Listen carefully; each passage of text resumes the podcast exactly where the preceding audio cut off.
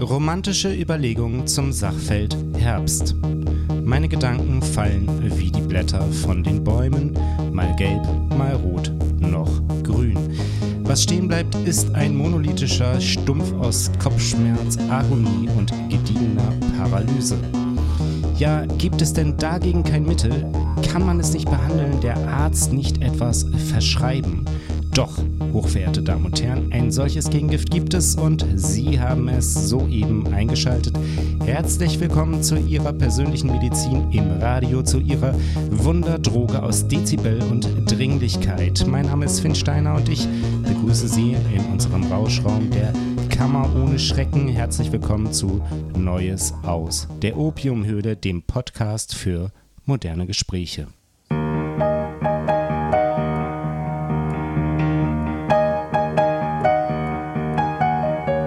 Neues aus der Opiumhöhle. Moderne Gespräche mit dem Bürgermeister der Nacht.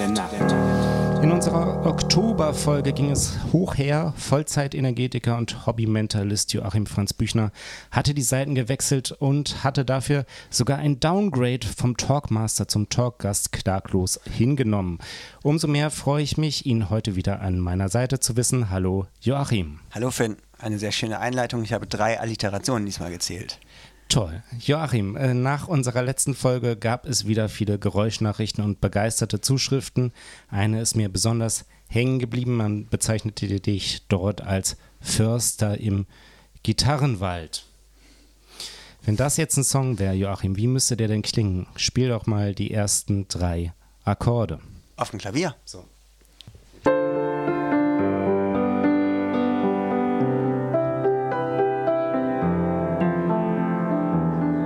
Klingt nicht schlecht. Besser wäre noch was mit Stimme. Fragen wir doch mal im Studio rum, wer da spontan mit einsteigen könnte. Vielleicht Frank.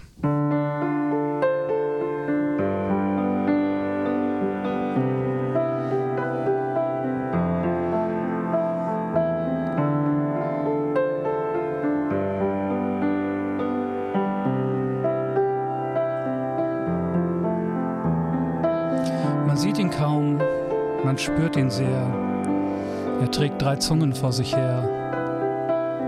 Er gibt den Tönen ihren Halt, der Förster im Gitarrenwald.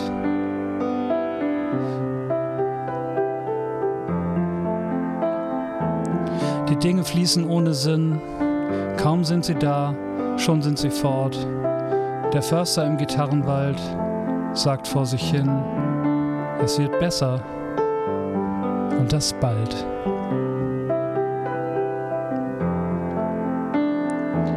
Man sieht ihn kaum, man spürt ihn sehr, denn er ist weniger und mehr. Er ist Legende, doch nie alt. Der Förster, der Förster, der Förster im Gitarrenwald.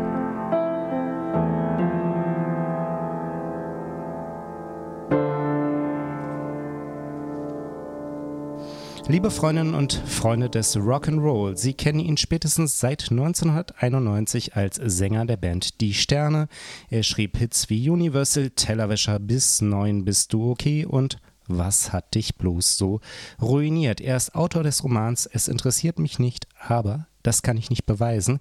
Hörspielautor und zuletzt als Essayist in Erscheinung getreten. Vielleicht haben Sie ihn unlängst auf Tour gesehen oder das noch vor. Herzlich willkommen, Frank Spilker. Hallo Finn. Hallo Joachim. Hallo. Frank, wir treffen dich jetzt hier in einer Tourpause der Tournee zur selbstbetitelten Platte deiner Band Die Sterne, die eigentlich schon längst hätte stattfinden müssen, dann aber kam Corona und ihr kamt von Verschiebung zu Verschiebung. Jetzt seid ihr endlich unterwegs. Wie lief es denn bisher? Ja, kann man das auf verschiedenen Ebenen erzählen, aber ich würde erstmal sagen, äh, große, grobe Zusammenfassung, es war, war ein, ein Blast, also ganz toll fantastisch. Ich weiß nicht, ähm, jetzt auch nicht nur, weil man so lange nicht auf Tour war oder so, sondern ähm, weil wir uns einfach wahnsinnig gut verstanden haben, extrem gut zusammengearbeitet haben. Man gemerkt hat, die Leute ähm, bei den Konzerten ähm, hatten auch wahnsinnig Bock auf das Album, auf das neue Album, auf die Band und äh, ja, große, große Feier. Ähm, man kann natürlich noch die Geschichten der Krankheitsverläufe im Bus verschiedene Erkältungen und so weiter. Also solche Sachen sind natürlich auch passiert. Äh, der, der, Bus ist zusammengebrochen, musste abgeschleppt werden und solche Sachen. Stimmt, Aber, das habe ich gesehen bei, bei Facebook ja, oder Instagram oder bei beiden. Genau. Und äh, ja, Öffentlichkeitsarbeit war auch ein Thema unterwegs. Immer alles posten, wenn, ist wenn was passiert. Geil. Ne? Genau. Ja. Bist du Influencer, Frank? Ähm, ich glaube, ich war Influencer schon, als das noch das Wort noch äh, nicht erfunden war. Ähm, ehrlich gesagt ähm, finde ich eigentlich kaum einen Begriff so eklig wie den, weil das natürlich bedeutet, irgendwie letztendlich aus jemandem, der ähm, also jemand, der, der, der ein Mitteilungsbedürfnis hat oder vielleicht sich ein Konzept überlebt, das ja auch künstlerisch sein könnte, etwas zu machen, was letztendlich nur dazu dient, äh, Produkte zu verkaufen. Ne? Also Leute dahingehend zu beeinflussen, dass sie irgendwas, irgendwas machen. Ähm, Finde ich schwierig als Begriff und auch als Vorstellung. Jetzt ist ja, um nochmal zu, von, zurück von einer äh, Pandemie, also ähm, Influencing und äh, zurück zu anderen Corona, äh, sozusagen ja die Pandemie-Königin darin, Diskussionen zu schaffen, die man so nie führen wollte. Mhm. Also ähm, du hast äh, zum Beispiel als einer von vielen Musikern dazu zählen unter anderem eben auch unser, einer unserer letzten Gäste Rocco Schamoni, aber auch Tokotronik oder äh, auch die Ärzte per Videobotschaft aktiv dazu aufgerufen, sich impfen zu lassen. Ich hätte es zwar für unmöglich gehalten, aber tatsächlich kam dann auf Social Media plötzlich Widerspruch, ausgerechnet ein Song deines neuen Albums, also du musst gar nichts, mhm. wurde herangezogen, dir sozusagen vor die Füße geworfen. Wie gehst du denn damit eigentlich um? Ehrlich gesagt habe ich das gar nicht gelesen.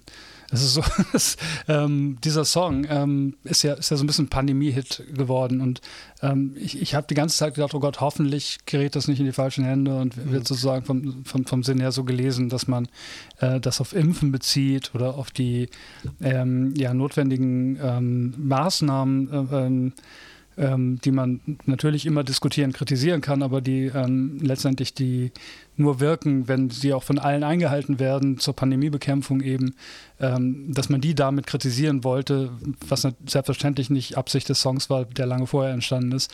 Aber okay, das ist einfach, glaube ich, auch so ein ja, ich sag mal, der Song ist ja eine Entlastungsfantasie und der kann von jedem gebraucht werden, äh, wer es möchte. Und spätestens äh, bei dem Satz, ich weiß nicht, ob das jetzt wirklich vorkommt, du musst nicht atmen. Es sind also mehrere Sachen, die äh, definitiv nicht stimmen können. In der realen Welt äh, muss einem klar sein, dass es äh, in erster Linie darum geht, sich vorzustellen, äh, man müsste nicht und sich dadurch freier zu fühlen, als man vorher war. Was ich finde, eine ganz wichtige Aufgabe von Popmusik und von Kunst allgemein ist, weil erst die Vorstellung überhaupt ähm, davon von, von Freiheit oder von, ähm, von einem Ziel, das man erreichen will, ähm, es möglich macht, sich auf den Weg zu machen. Ne? Also sich, sich sozusagen auch ähm, in der realen Welt zu befreien oder neue Ziele zu suchen. Deswegen heißt mein Album ja auch Ich bin nicht Joachim Franz Büchner, das als ganz kurzer Einwurf. Ja, unter anderem. das ist richtig. Das ist äh, gut, dass wir darauf, zu, spre darauf zu sprechen kommen.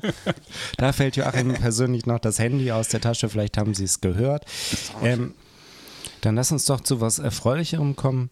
Ein weiterer Song des neuen Albums trägt den Titel Der Palast ist leer. Standesgemäß äh, wird er verstärkt durchs Kaiserquartett. In der ersten Phase der Pandemie wurde er quasi unfreiwillig auch Zustandsbeschreibung eines jeden öffentlichen und privaten Palasts. Die Clubs waren leer, die Bars, mhm. die Shoppingmalls, die Plattenläden, die mhm. Buchläden und äh, ja sogar die elterlichen Häuser an Weihnachten blieben oft leer.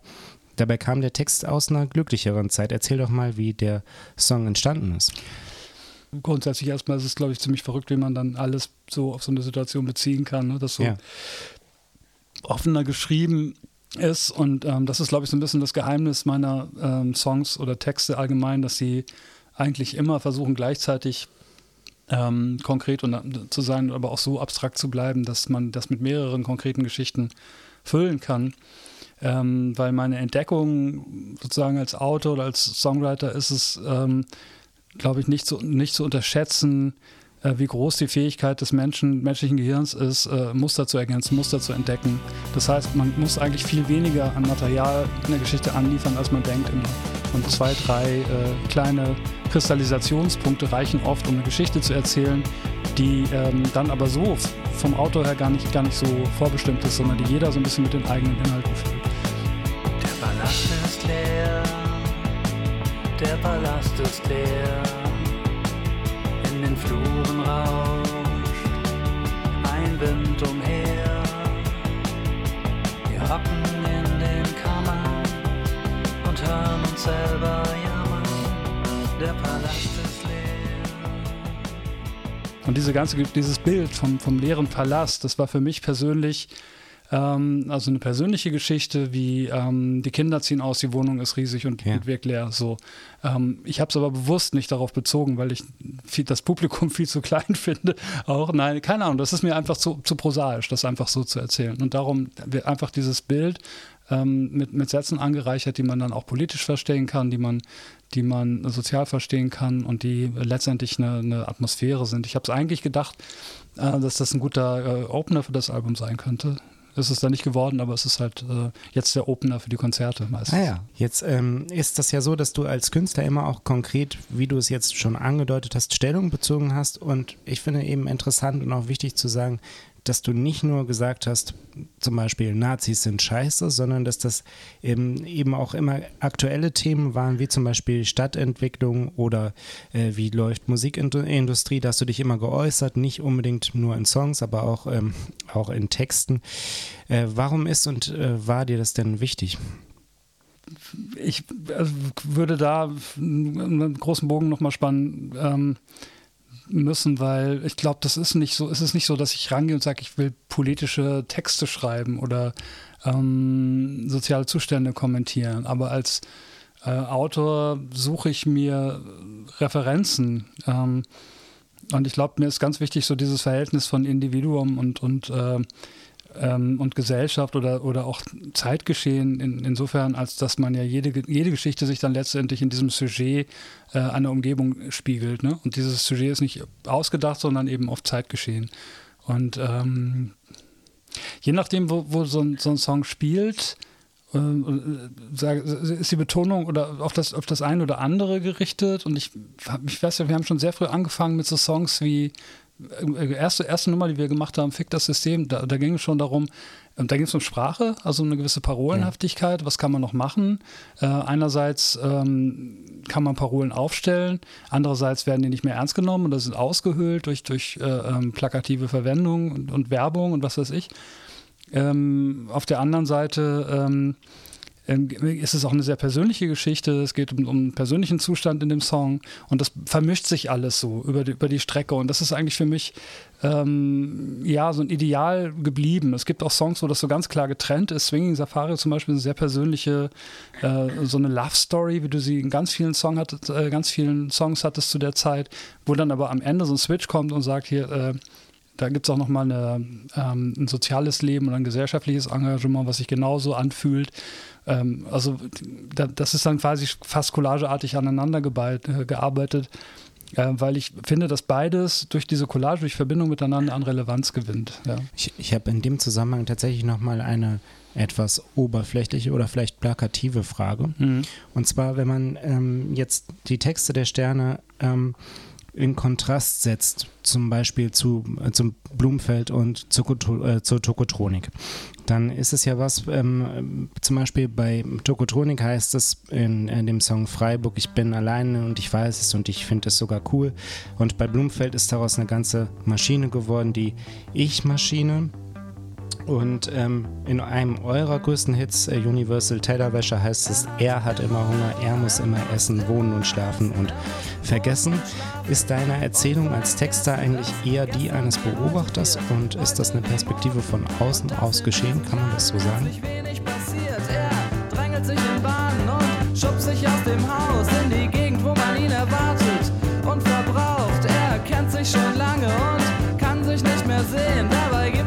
wirklich tausend schöne Filme über ihn. Als den Universal Tellerwäsche in den Studios. Er wäscht wirklich Teller. Er tut nicht so, ich hatte haben, ich hatte Geld gespart, ich lief durch die Phasen, war im Apparat in diesen und jenem, um nicht alle zu nennen. Ich lief auf der Stelle und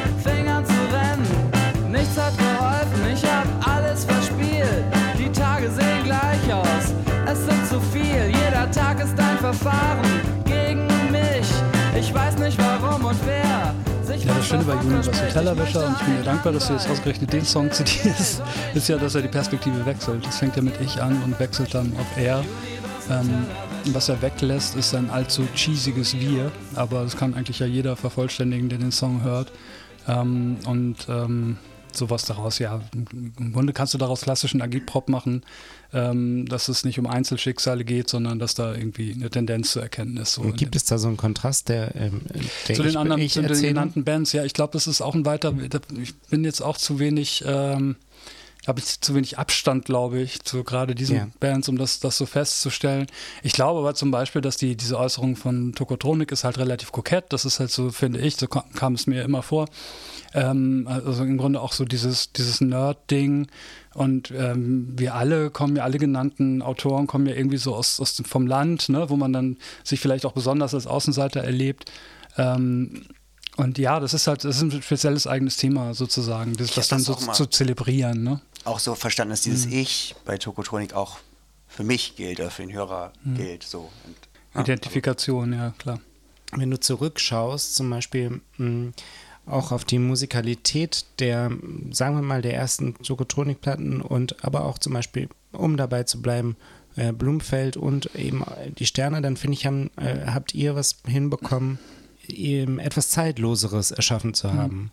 Und das finde ich bemerkenswert. Hm. Also natürlich, das äh, steht zur Disposition, keine Frage, aber ich finde, ähm, dass es, dass du durch den, äh, durch diese Mischung aus, äh, aus Sound und ähm, Text irgendwas passiert ist, was man, äh, was man immer noch sehr gut hören könnte, als ob es aus der Jetztzeit wäre. Das ist meine Frage ähm, im größeren Zusammenhang gewesen, ob das vielleicht auch aus der äh, Perspektive der Erzählung her sich ableitet. Hm, Ja, ich glaube, ich weiß nicht, also was du meinst, dass die Musik irgendwie gut gealtert ist vielleicht, Genau, ne? dass, ja. man, dass man nicht so ein, so ein Zeitkolorit entdeckt äh, oder vor allen Dingen ein, ein, den, ein modisches Kolorit. Finde ich auch, ja. Und ich finde auch nicht, dass das zur Disposition steht. Das ist, bleibt so, das machen wir weiter so. Sehr gut. Das ist einfach, ähm, glaube ich, aber ähm, immer auch ein, ähm, also so ein Ritt auf der Rasierklinge gewesen, weil wir auch gleichzeitig in diesen Zeiten, als ich sag mal so Grunge äh, stark war oder äh, Blumfeld ein bisschen vorher, die haben sich ja eigentlich noch so britische Bands bezogen, im Grunde Shoegazer. Äh, ähm, Abteilung, ja, noch ein bisschen älter sozusagen, aber auch äh, modisch. Ähm, also in, in der Zeit hatten wir schlechtere Karten, weil dann ähm, man den Sternen immer vorwerfen konnte, ja, es ist ja irgendwie nicht das, was jetzt Zeitgeschehen ist und das ist äh, vielleicht so ein bisschen ähm, provinziell, weil die gar nicht äh, checken, was das Zeitgeschehen ist und wir haben immer versucht klarzumachen, nee, wir checken das schon.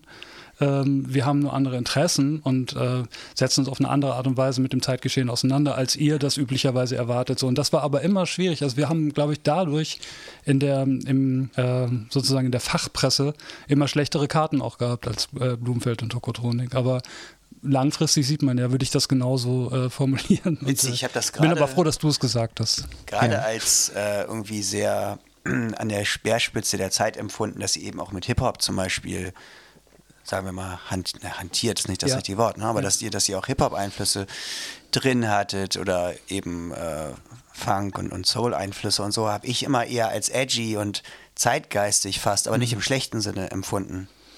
Und also de- deswegen kann man auch so sehen vielleicht. Also ich habe das eher so gesehen. Ja, ich glaube, dass Hip-Hop zum Beispiel ein ganz starker ein, oder ähm, zumindest die Beastie Boys oder ähm, bestimmte äh, Spielarten von Hip-Hop, New School Hip-Hop, ganz großen Einfluss auf die Sprache erstmal hatte, aber nicht unbedingt immer auf die Musik. Ja.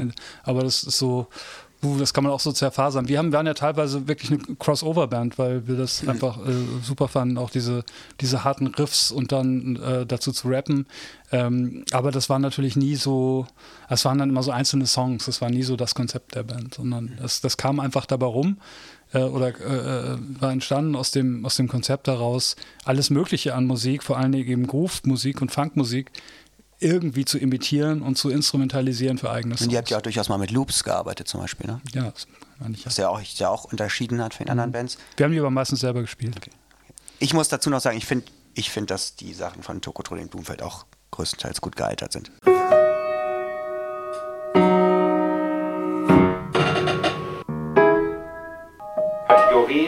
Geräusch. Das Geräusch des Monats. Und äh, meine Damen und Herren, Sie werden es gemerkt haben, uns ist ein riesen Fehler passiert und zwar in unserem Podcast mit Rocco Schamoni. Wir haben vergessen, das Geräusch des Monats aufzunehmen. Das war natürlich im Grunde genommen unentschuldbar.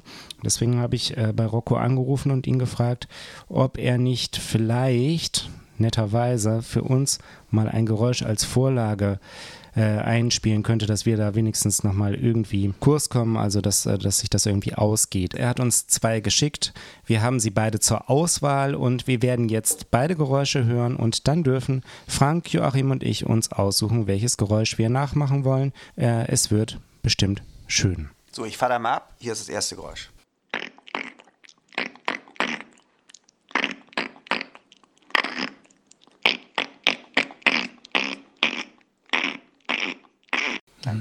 Rocco sagt dazu, es ist ein seitliches Zungenschnalzen. Okay. Also. Nee. Okay, wir also Erstmal ich hören greife, wir- ich greife Furz vor. für meine Hören wir, äh, hören wir Ist auf zweite den Mal. kleinen Lautsprechern aber auch wirklich schwer zu sagen. Ja, stimmt. Ich hatte noch was Zweites im Angebot und zwar, ich habe meine Zeit als Tierstimmenimitator gearbeitet und ich bin relativ gut im Imitieren von Katzen, von Hauskatzen. Das kann ich auch anbieten. Also das klingt so. Miau, miau, miau, miau. Das hat er aber schon gut gemacht. Das ist schon ein Virtuose. Da ähm, würde ich, darf ja meistens anfangen, um dem Gast auch so ein bisschen die Scheu zu nehmen. Ich suche mir Geräusch 2 aus und bitte miau, miau, miau, miau. Ich nehme das erste Geräusch. Nee.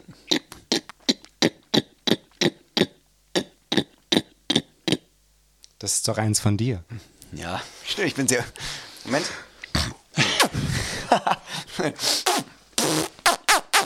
nee, das ging anders. Seitliches Zungenschnalzen, rein. konzentrier dich mal. So.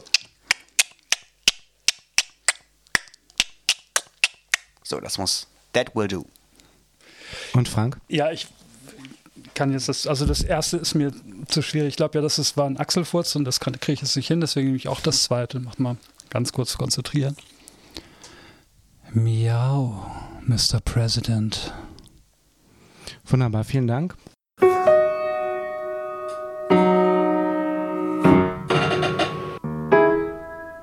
Kategorie Geräusch. Das Geräusch des Monats. Gut, liebe Zuhörerinnen und Zuhörer, ihr kennt das Prozedere. Ähm, bitte per Instagram eine Sprachnachricht an den Bürgermeister-Account, wo ihr das eins der beiden Geräusche imitiert und dann könnt ihr auch etwas Schönes gewinnen, nämlich in diesem Fall In diesem Fall natürlich die neue Platte der Sterne, selbst betitelt, sie heißt Die Sterne. Frank, du hast für Sounds of Hamburg, dem äh, tollen Buch von Bernd Jonkmanns und Alf Burchardt, das Vorwort geschrieben. Du schreibst, all das, was das Leben in dieser Stadt so lebenswert macht, ist aus verschiedenen Sehnsüchten gebaut. Kannst du erläutern, was du damit meinst? Ja, ich, also dieses, dieses ganze Vorhaben, sage ich mal, die ähm, Kulturszene der letzten 30 Jahre oder so abzubilden, ist ja ähm, logischerweise entweder ähm, sehr, also muss, muss sehr löcherig oder sehr, sehr weit gespannt sein, weil es einfach so, so viel passiert ist. Und ich habe versucht, in diesem Text ähm, darzustellen, dass all diese unterschiedlichen Typen, ähm, die da Platten gemacht haben oder die in Hamburg was machen, ganz allgemein äh, Kultur, es müssen, muss nicht unbedingt Platten sein, da kann man das nur sehr schön dran ablesen, von der Vorstellung hierher gekommen sind oder ähm, hier reingeboren sind, die was damit zu tun hat, dass man denkt, dass man hier etwas machen kann, was woanders nicht möglich ist. Ja, also das sozusagen, es ist typisch für Hamburg, weil es so ein großes Umland hat, ne, dass viele Leute halt so von kleinen Dörfern kommen oder kleineren Städten drumherum und ähm, dann sozusagen zusammen noch mit dem My- Mythos der großen Freiheit und so weiter, dem Tor zur Welt, was es so alles an Klischees auch gibt, ähm, dann einfach hier so sich eine ne, ne Chance äh, sehen und, und auch etabliert haben, dann so eine, so eine kleine, äh, kleine Freiheit, wenn es nicht die große ist, ähm, und äh, ihre Chance genutzt haben, was zu machen. Und das ist sehr typisch ist für Hamburg. Also ein ähm, Buch, das wirklich ähm, aus dem Vollen schöpft. Es sind, glaube ich, sogar 60 Jahre Musikgeschichte, die abgebildet werden. Und ähm, da geht es äh, wirklich äh, von äh, den Rattles bis zum, äh, Sie werden es ahnen, dem Bürgermeister der Nacht, Seite 258 im Junius Verlag erschienen. Es lohnt sich auf jeden Fall ein sehr äh, schönes Vorwort, das auch eben sagen wir mal, dem Mechanismus, der äh, hinter dem Lebenswerten in Hamburg steckt, wenn man sich so in der Musikszene bewegt, toll auf den Punkt trifft. Frank, wie ist das? Hast du das mal erlebt oder glaubst du, es gibt sowas wie eine Hamburger Arroganz oder kann man als Band Gefahr laufen, da so eine Arroganz oder Überheblichkeit zu entwickeln, weil man Hamburg, aus Hamburg kommt oder sowas? Ich glaube, dass es wie vieles ähm, oder wie, wie oft solche Dinge ein Missverständnis sind. Also dass sozusagen der, der Ton, der, der, der schnoddrige Ton, der äh, ähm, an, an, den ich mich erinnern kann, dass er mich auch mal abgeschreckt hat, als ich frisch in die Stadt gekommen bin, ähm, die Leute ähm, denken lässt, dass da eine besondere Arroganz im Spiel ist. Ich glaube, es ist aber auch in gewisser Weise nur ja, eine gewisse äh, Art von, von ähm, Großstadt, Notwendigkeit, was man in Berlin noch viel stärker hat, dass man sich erstmal nicht sofort auf jeden einlässt, nicht sofort jeden umarmt, weil man weiß ja nicht, was da kommt und so weiter. Mhm. Ähm, ich glaube, es ist erstmal eine, eine, ganz gesunde Geschichte und ähm, in Hamburg hatte er noch, finde ich, das Phänomen, was so Städte wie Köln auch haben, was auch so ein bisschen ein Problem ist, so dieses kennst du einen, kennst du alle und eigentlich sind alle irgendwie miteinander äh, bekannt und das war so ein bisschen zu klein, um eine richtige Großstadt zu sein. Und ähm, das finde ich eigentlich noch fast gravierender als dieses äh, Arroganz-Ding, was ich glaube, ja, was, was eben dafür spricht, dass es vielleicht doch eine richtige Großstadt ist. Hast du äh, bei dem, was den Output angeht, findest du, man kann da irgendwie einen Unterschied zwischen in den letzten Jahren zwischen Hamburg und Berlin festmachen? Machst du da irgendwelche Tendenzen aus? Weil neulich in der Radiosendung Ach. wurde unsere Platte gesprochen, haben sie gesagt, Hamburg, das ist wieder ein Beleg dafür, Hamburg sei so verschlafen und da würde man alles verpassen und so weiter. Und mhm. Berlin sei ja die einzige richtige Großstadt und so. Ja, so kindisch haben die argumentiert. Äh, ja, und das bei dem großartigen Album von ja, Franz also, Büchner. Kann ich auch überhaupt nicht nachvollziehen. Ich, ich weiß, das ist, ich glaube, ich, ich, mag mich eigentlich überhaupt nicht mehr an Städtevergleichen beteiligen, mhm. speziell was Hamburg und Berlin angeht, weil ich auch so viel hin und her pendel, dass ich manchmal gar nicht weiß, wo ich bin. Ja? Also, nee, keine Ahnung. Und übermorgen sitze ich bei Flux FM und dann, dann soll ich sagen, was an Berlin, keine Ahnung, das ist ja. mir einfach.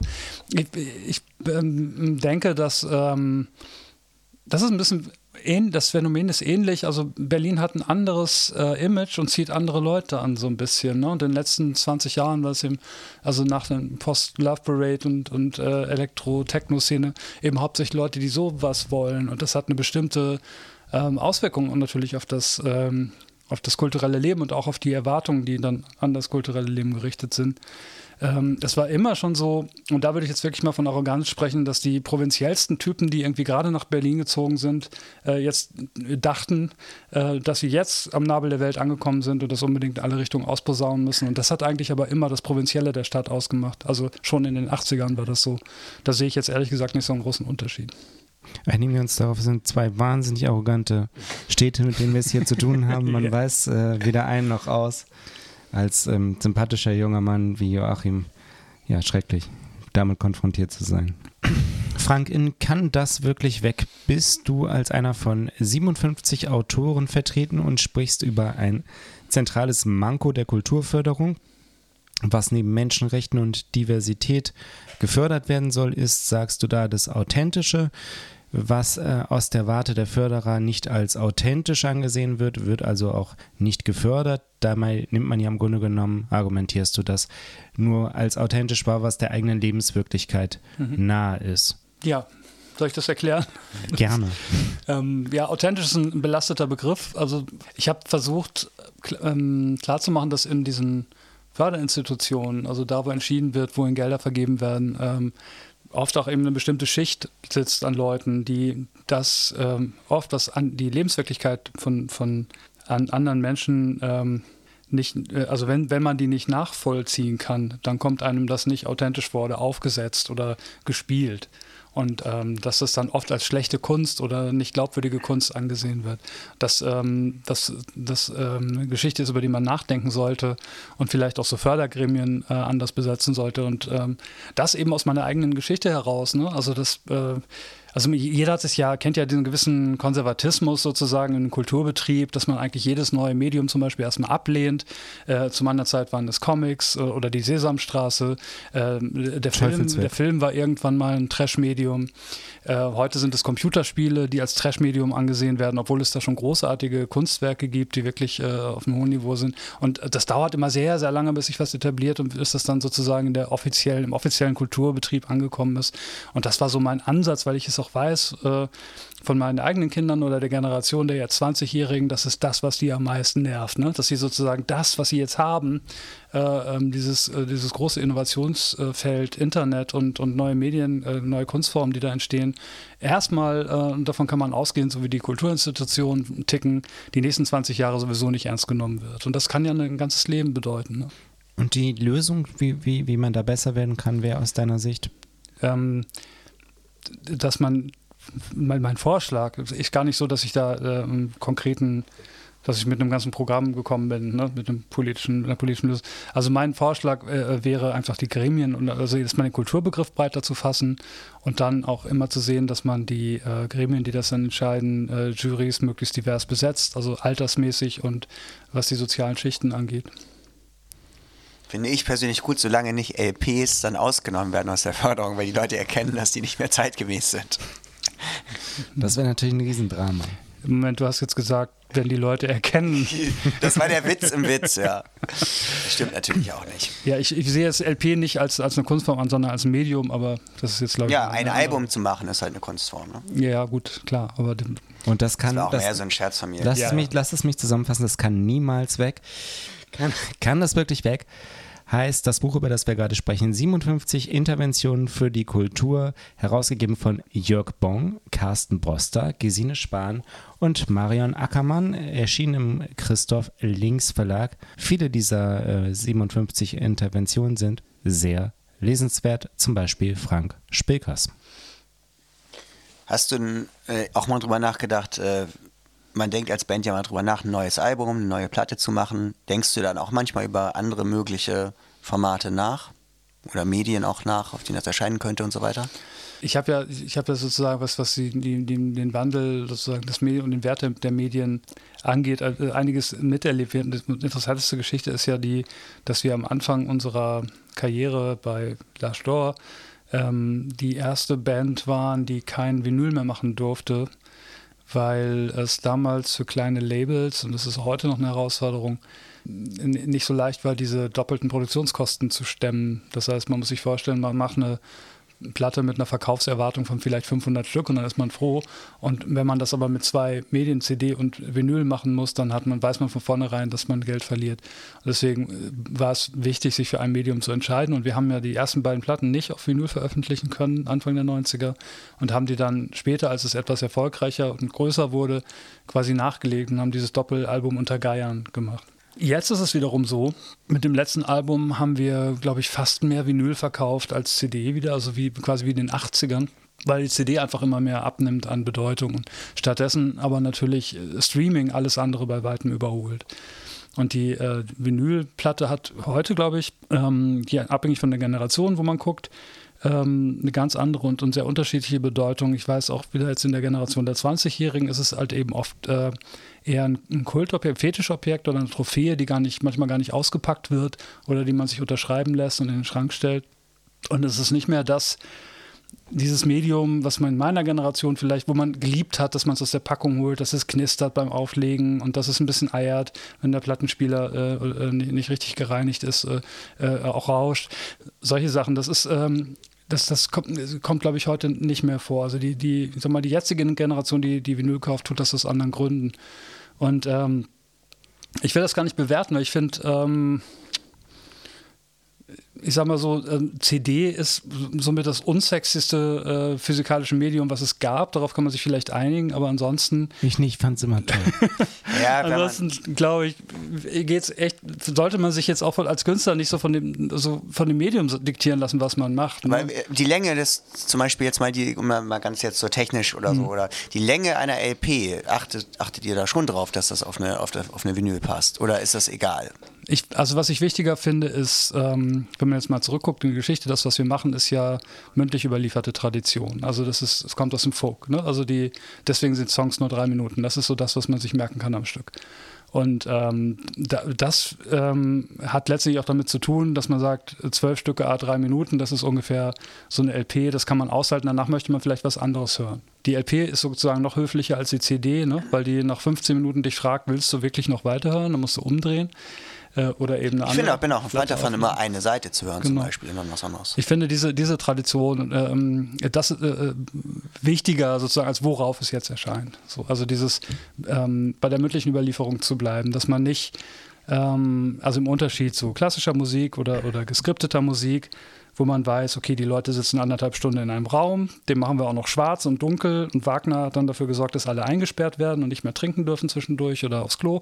Ne? Also so diese Ehrfurcht so äh, in einem geschlossenen Raum, Leute werden eingesperrt und dann müssen sie sich das anderthalb Stunden anhören, ist halt komplett eine andere Situation als Popmusik, wo du auf der Straße stehst und die Leute abholen musst, die da irgendwie äh, am, am Rand, am Straßenrand vielleicht mal zuhören. Aber bist, da könnte man jetzt draus lesen, dass du nicht so ein Freund davon bist, mit einer Platte eine Geschichte oder so eine geschlossene Geschichte oder so ein Liederzyklus äh, zu erzählen, ne? weil du da dieses, diese Erwartung gar nicht haben willst an das Medium.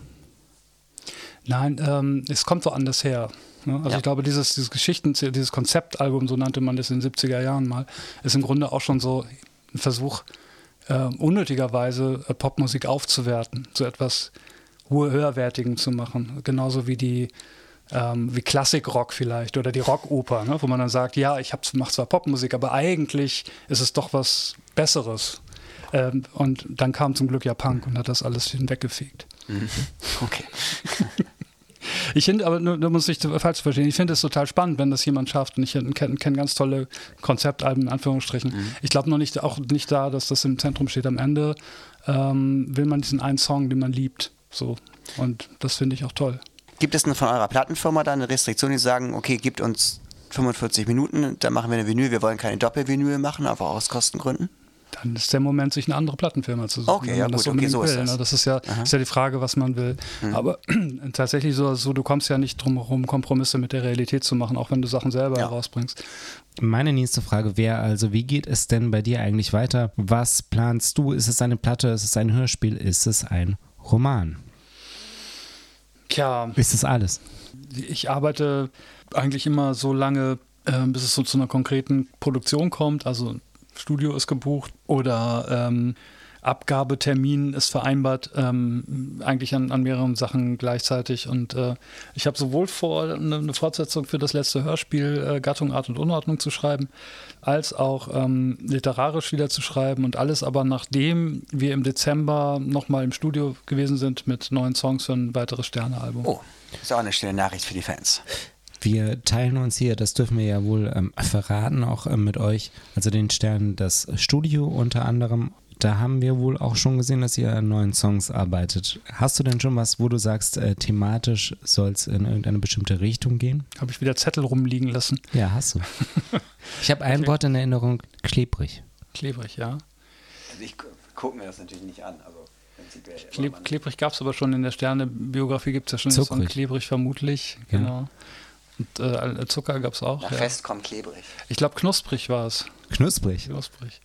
Ja, ähm, teilweise Arbeitstitel natürlich, ne? aber es ähm, geht in die Richtung äh, Metaphern aus dem Bereich der Ernährung.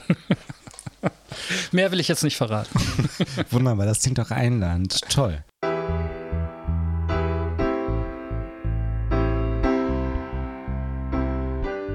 Hochverehrte Damen und Herren, liebe Menschen, wir wollen einmal innehalten, denn ein lieber Freund von uns hat das zeitlich hier gesegnet. Gemeint ist Maximilian Stamm, Bassist der Band Keys Group und Betreiber der Wildwood Studios in Düsseldorf. Er war ein lieber Freund von uns und wir möchten einmal innehalten, Joachim. Ja, und, und auch innehalten. Und ich habe auch schon viel mich erinnert und darüber nachgedacht, wie schön das war, mit Keys Group auf Tour zu sein ne, und was man da so erlebt hat. Und wir haben ja auch aufgenommen bei Max im Wildwood Studio und ähm, Daniel Richters Gartenparty. den Song Daniel Richters Gartenparty haben wir da aufgenommen. Da saß ich mit Max im Control Room, während Finn gesungen hat. Und Max hat da schöne Kommentare mal dazu gemacht. Und Lass doch mal hören, ich hab's ja nicht gehört. und einmal nach den Takes hat er mal gesagt, in Ord- das war in Ordnung. Und der hat gesagt, ja, äh, oder ich habe ihn gefragt, ja, wie fandest du das jetzt so aus Hamburg halt? ne? Hat er auch gesagt. ähm, nein, also genau, wir hatten eine sehr schöne Zeit Max gehabt und waren sehr schockiert, als wir davon, traurig, Ja, als wir davon absolut. Ja.